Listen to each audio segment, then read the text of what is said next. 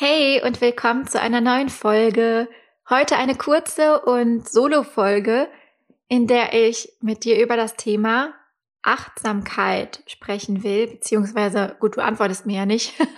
ich spreche über das Thema Achtsamkeit auf Instagram, beziehungsweise wie du so ein bisschen Stressgedanken loswerden kannst, die du vielleicht hast, wenn du an Instagram oder andere Social-Media-Plattformen denkst.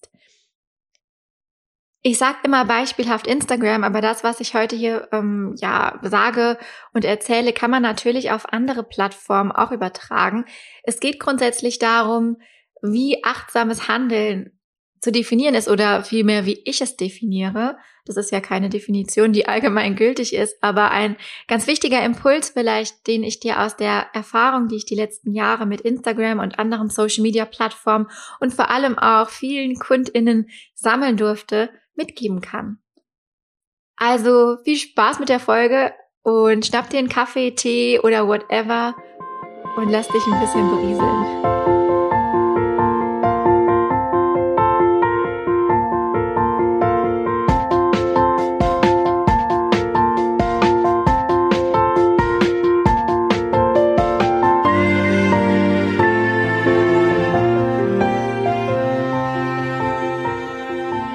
Kennst du das auch, dass du dich manchmal total überrollt fühlst oder überfordert fühlst von allen Inhalten, die auf Instagram auf dich einprasseln. Wie gesagt, Instagram beispielhaft für andere Content-Plattformen. Ich kenne das total und ich habe auch das Gefühl, dass im Zuge der Pandemie noch mehr Content erstellt wird. Ich habe da mehrere Gedanken zu und ich lasse die jetzt einfach mal so aus dem Sack ähm, und versuche die irgendwie zu ordnen. Einmal ist mir ganz wichtig bei allem, was ich tue, das Prinzip erst kreieren, dann konsumieren. Und das ist für mich sozusagen mein oberstes Achtsamkeitsgebot, wenn es um Instagram geht oder wenn es auch um mein, meine Arbeit geht. Ich glaube, ich habe das schon mal in der Podcast-Folge erwähnt und ich erwähne das auch oft, oft, oft auf Instagram selbst. Ihr könnt mal auf meinem Account gucken. Denn ohne dieses Prinzip wäre ich total der Gefahr ausgesetzt, dass ich mich den ganzen Tag mit Konsumieren von Content beschäftigen würde, zumindest in jeder freien Minute. Das Prinzip erst kreieren, dann konsumieren verstehe ich so oder setze es auch so um, dass ich mir wirklich täglich in Erinnerung rufe, bevor ich etwas konsumiere, bevor ich aktiv auf Instagram gehe, um mich berieseln zu lassen oder dann auch vielleicht irgendwie in dem Reels-Tab versacke oder mir Stories nacheinander angucke, dass ich erstmal selbst was produziere und rausschicke. Und ohne dass ich das getan habe, so meine eigene kleine Regel, darf ich nicht konsumieren.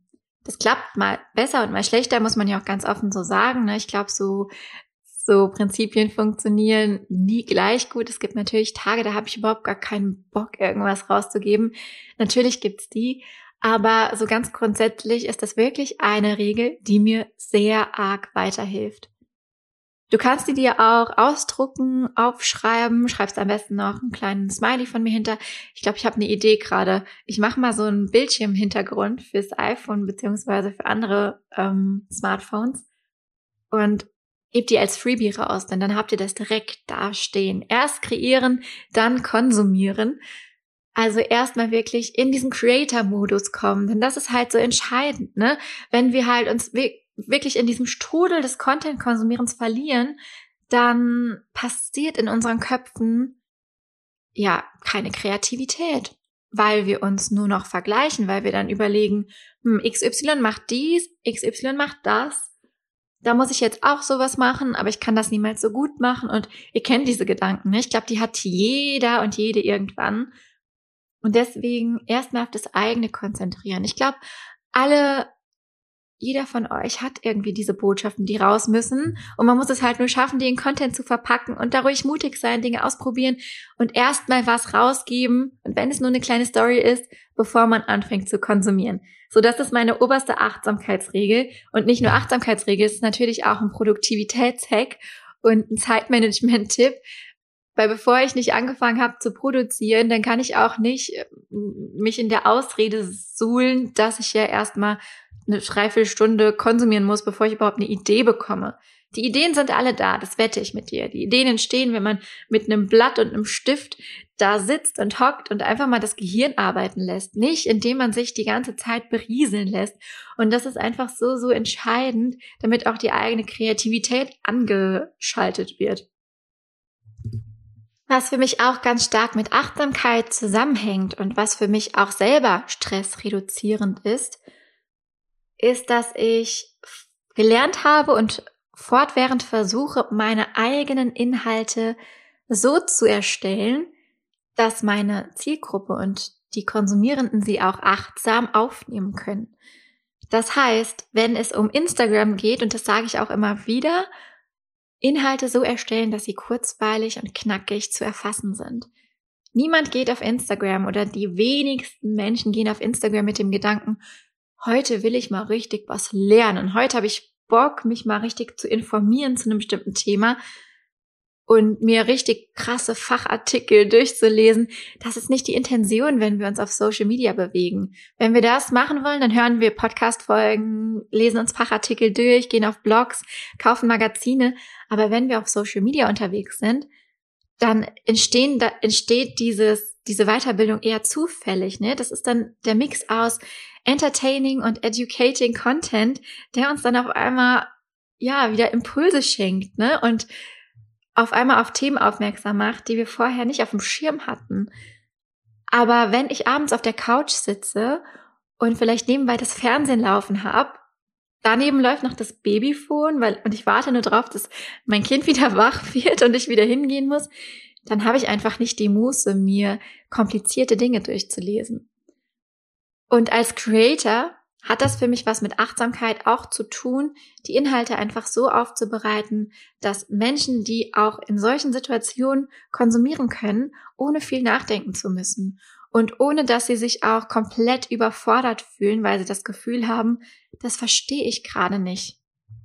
Das hat für mich, wie gesagt, auch was mit Achtsamkeit zu tun und gleichzeitig reduziert das doch voll den Stress, das nimmt doch voll den Druck aus, dass wir jedes Mal, wenn wir Content produzieren, eine krasse Weltneuheit verkünden müssen oder irgendwie eine Information, die es vorher noch nicht gab, dass wir richtig was, äh, ja, richtige Deep Dives nur erstellen dürfen. Wir dürfen bei unserem Content an der Oberfläche kratzen und wir müssen uns sogar auf einen kleinen, minimalen Punkt einer großen Komplexität fokussieren, damit das eben so funktioniert, wie ich es eben beschrieben kann. Damit ich auf der Couch abends, wenn daneben das Fernseher läuft, trotzdem den Inhalt mitkriege und verstehe, worum es geht.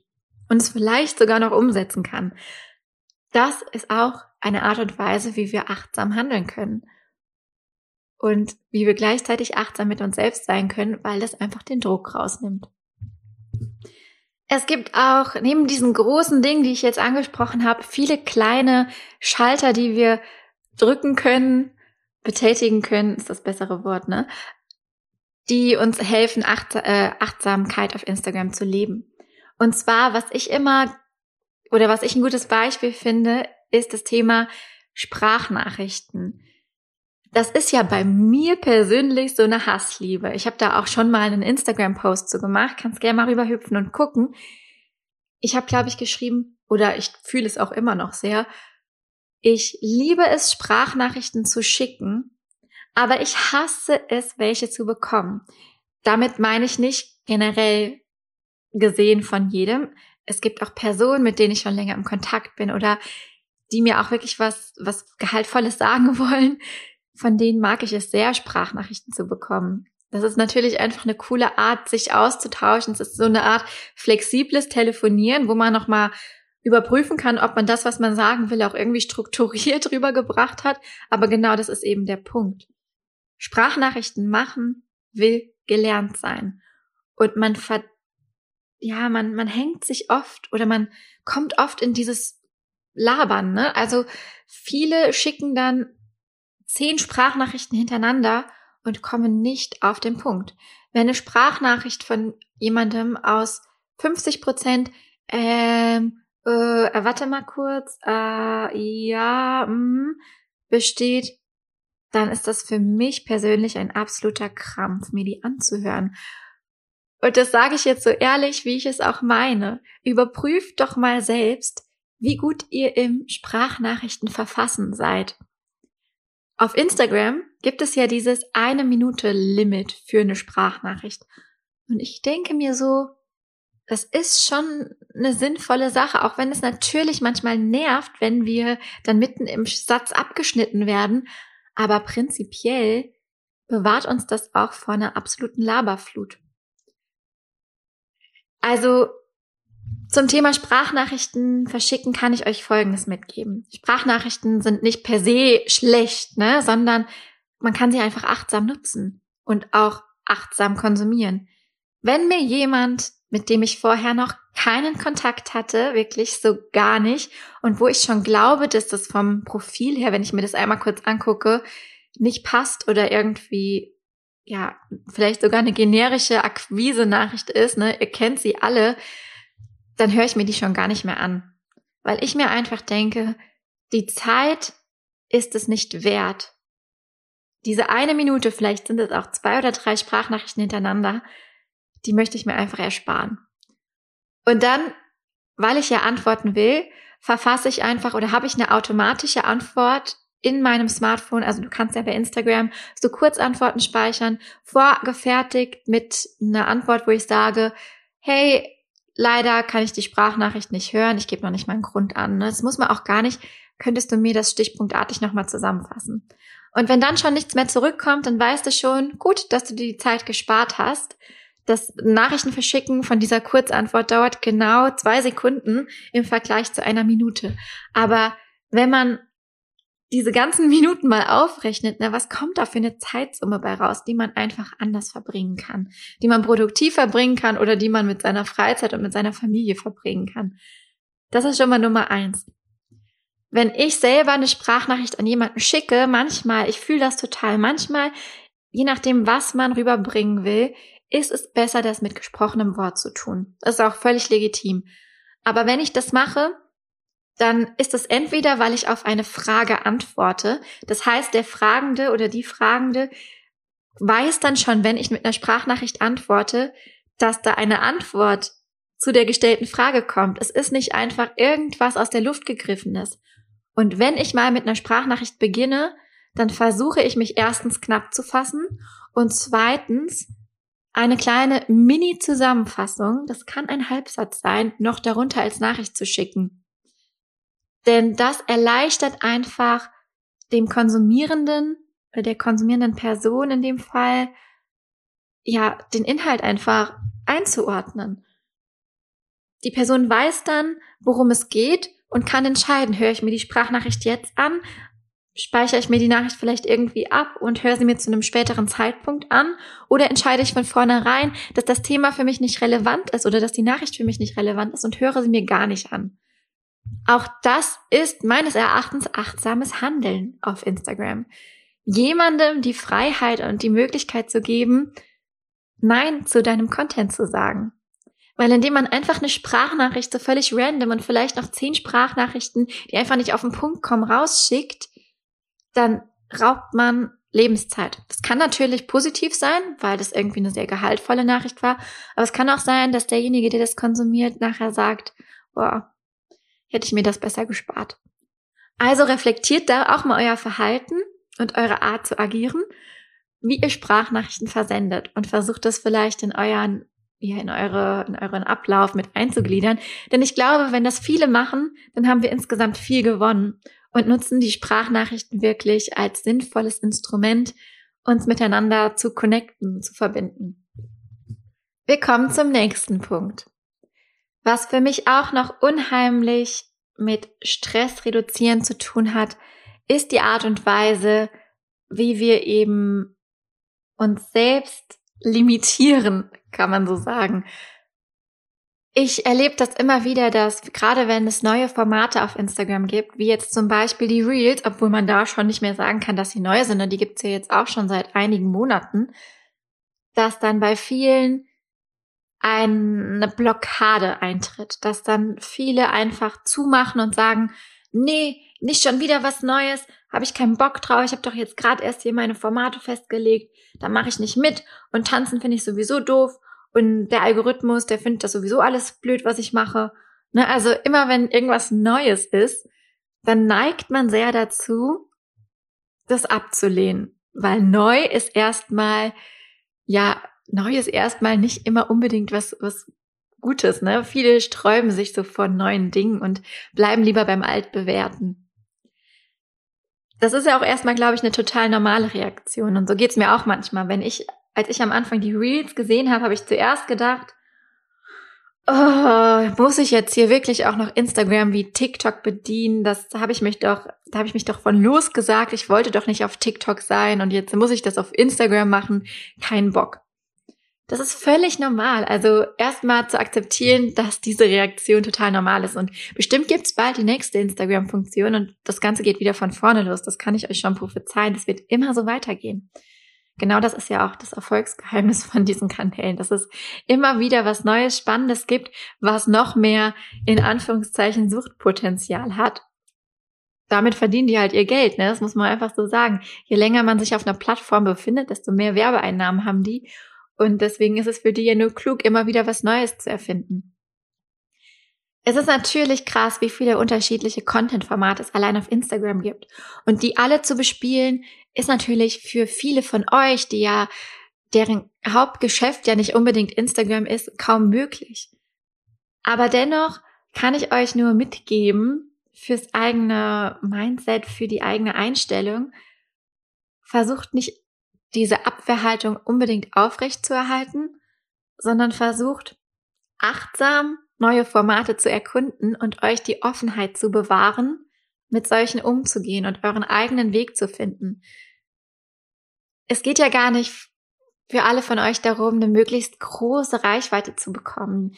Viele von euch sind wirklich BeraterInnen, Coaches, DienstleisterInnen, einfach Personen, die eine Personal Brand aufbauen wollen, die eine Online-Reichweite brauchen, aber auch eine intime und intensive Verbindung zur Community. Und deshalb ist es nicht unbedingt wichtig, dass ihr sofort jeden Trend mitmacht. Aber diese Trends und diese neuen Formate bieten immer Möglichkeiten, ja, neue, erstens mal neue Eigenschaften an sich selbst zu finden und neue Dinge auszuprobieren, die vielleicht auch Spaß machen, mir zum Beispiel machen Reels total Spaß und das hätte ich vorher nicht gedacht. Und gleichzeitig aber auch natürlich voranzukommen im Marketing, im Business. Achtsames Nutzen von Instagram heißt für mich daher, okay zu sagen zu dieser ersten Phase der Ablehnung, wenn etwas Neues auf einen zukommt, aber dann im zweiten Schritt zu sagen, hey, vielleicht steckt ja eine Chance drin und dann mal für sich zu analysieren und zu gucken, ist es ein Format, was ich für mich nutzen könnte und wie könnte ich das für mich nutzen? Also versuchen, das Positive zu sehen. Und wenn man dann für sich entscheidet, nee, das ist etwas, das gehe ich nicht mit, aus den und den Gründen, weil ich denke, dass mir das nichts bringt, dann ist das doch völlig okay. Aber ich glaube, dafür braucht es einfach diese Offenheit und diese eigene Dynamik, da auch dynamisch mit den eigenen Inhalten umzugehen und nicht irgendwie zu glauben, nur weil man einmal was hatte, was funktioniert hat, wird das für die nächsten zehn Jahre funktionieren. So läuft es leider nicht auf Social Media, sondern es geht darum, dass wir uns immer wieder neu erfinden und dass wir es irgendwie ansatzweise schaffen, das Tempo, was diese Kanäle vorgeben, mitzugehen. Entschleunigung muss darin sein, aber ich weiß nicht, ob es der Weg ist, alles immer kategorisch abzulehnen, was irgendwie neu ist. Genauso beschweren sich ja alle immer über den Algorithmus, aber der Algorithmus ist eigentlich ein Freund des achtsamen Konsumierens, wenn man so will.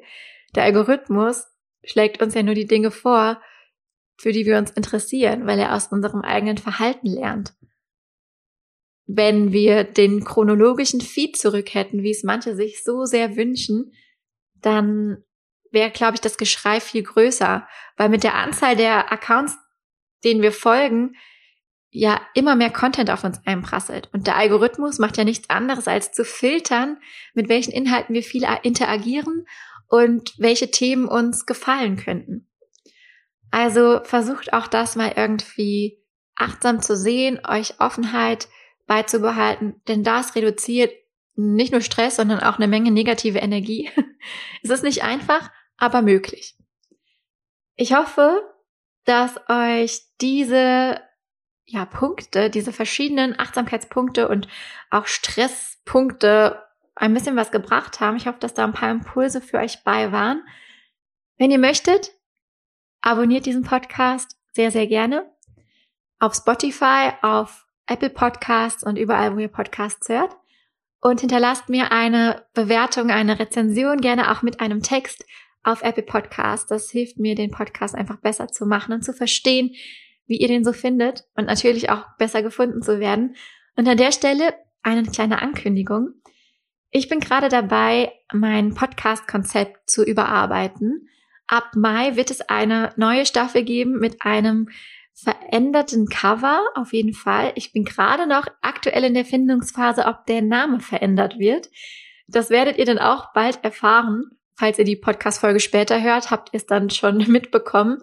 Ich mache gerade auf Instagram eine Abstimmung dazu, nehme die Community mit und gucke einfach, was gut ankommt und habe dann vor, ja, das Podcast-Konzept noch ein bisschen, ein ganz klein bisschen aufgeräumter zu gestalten. Es wird hier, wie gesagt, keine Scripts geben, die ich ablese oder so, sondern es soll einfach so ein paar Gimmicks noch dabei geben, die einfach das Podcast hören noch spannender machen und wo man das Gefühl hat, hey, wenn ich den Podcast jeden Mittwoch einschalte, bekomme ich einfach eine kleine, coole Pause, in der ich noch was lernen kann, geschenkt. Das ist so mein Ziel. Ihr könnt mir super gerne Feedback auf Instagram direkt geben über die Nachrichten oder über die E-Mail-Adresse podcast at mindandstories.de. Wenn ihr sagt, ich habe was Spannendes zu erzählen rund um Content Marketing, auch gerne rund um Online-Unternehmer-Dasein oder rund um eure Plattform, eure Learnings aus euren Launches oder aus eurem Online-Business, dann schreibt mir auch an podcast at mindandstories.de www.bewerbung.de. Ich antworte auf die Mails, die ich bekomme, auf die Bewerbungen alle paar Wochen mal. Also nicht traurig sein, falls ich nicht direkt antworte. Und wenn es thematisch passt, dann lade ich dich als Interviewpartner, als Interviewgast zu mir ein und bin ganz gespannt auf die nächsten Folgen, denn ab Mai habe ich richtig, richtig coole Interviewgäste. Das wird richtig, richtig cool. ich freue mich wahnsinnig. Empfehle den Podcast gerne weiter, teile es in deiner Story und ich wünsche dir jetzt erstmal einen wundervollen weiteren Tag. Wir hören uns nächsten Mittwoch. Mach's gut!